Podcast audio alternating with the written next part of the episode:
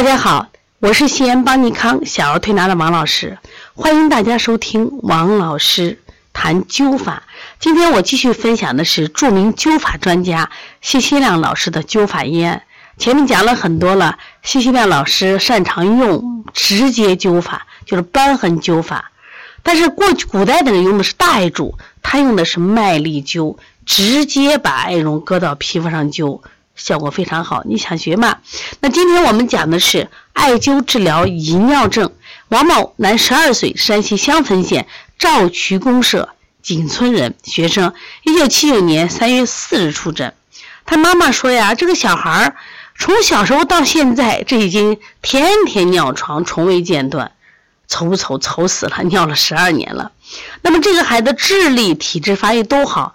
唯有面色黄白，形体羸瘦，摸脉的话是沉细而弱，舌苔薄白，颜色淡。那么一看，这是一个脾肾气虚的孩子。当脾肾气虚的时候，他固摄能力差，所以会尿床呀。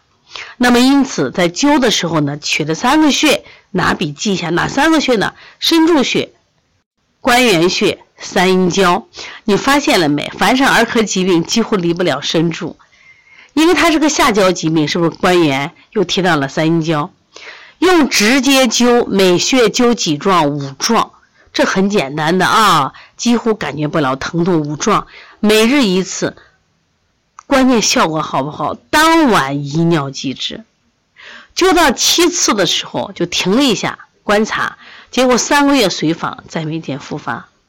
我觉得此时此刻应该有掌声吧，真真是真案例。所以有时候我们反复就是有个病啊，就找名医。你记住一句话：大道至简，非常了不起。所以说，西西亮老师他为什么写书要推广？特别是在晚年的时候，他自己就说：“他说我真的就是空有这门技术，但是现在很多人都越来越放弃这个技术，特别医院很多人都不学。”医院里，你看中医里边他种针、汤药，基本都不用灸的，觉得呃效果不好。事实上，真的是没用对，用对的效果非常好。蔡某女九岁，七九年三月十二日出诊，她的父亲说呀，这个小孩三岁得过流脑，治愈以后呢，一直夜间遗尿，从未间断。经多方医治，效果都不好。这个小孩的脸色也是萎黄、形瘦，手指发凉，少气乏力，苔白质淡，舌呢还有齿痕，脉沉细缓，也属于气虚型。那么他也取了三个穴，取了关元穴、中极穴、三阴交穴，直接灸，每穴灸五壮，隔日灸一次。这个小孩还没有，就是连续灸，隔日灸，三次以后遗尿止，十次以后停灸观察，两个月以后随访，再没有复发。他母亲说，自灸到至今，脸色好转了，精神活泼，食欲增加，腿脚勤快了。那么对于这个遗尿呢，一般来说都是下元虚冷或者脾肺气虚导致。我们知道这个肾呀，它主闭藏，开窍于二阴，主司二便。一般肾气不足的话，下元虚冷，那么膀胱不约，就不能制约水道，导致这小便就流出来了。那么另外说，为什么跟肺有关系呢？我们有一个词说，肺为水上之源，它其实对人体的就是水道有着这个调节、摄纳和排泄的作用。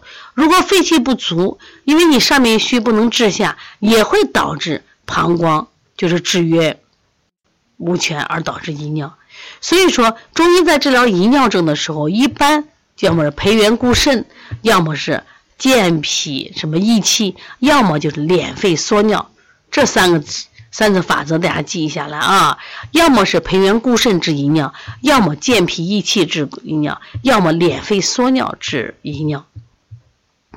那么用这个麦粒大小的艾柱，将这个温热刺激直接作用于经血，变成实质。施灸得当，自然能收到良好效果。那么这里边的身柱穴，因为它是治小儿百病的要穴，长期灸的话可以强壮身体，增强体质，所以它很多毛病自然就消失了。那么关元穴和中极穴属于任脉的一个要穴，它就用于泌尿的生殖系统以及腹部的各种病。所以对于遗尿遗症最有良效。所以大家把关元终极要记下来啊。那三阴交这里起什么作用呢？三阴交这个穴呢是滋补脾胃、强壮身体，它属于足太阴脾经，是妇科以及泌尿系统的要穴。所以说，诸穴一配伍，直接施灸，治疗遗尿效果显著。所以这两个案例其实非常的精彩啊。当然的话，我们今天用这个方法来治疗遗尿症，效果也是很好的。所以说，你要取穴准，取穴准，然后呢灸量足，效果自然好。很多病不是你想象的很复杂。不是说我一定要去吃西药才能解决，一定要找名医。其实你就是名医。古人有这样一句话说：“为人父母者不学医为不慈，为人儿女者不学医为不孝。”什么意思？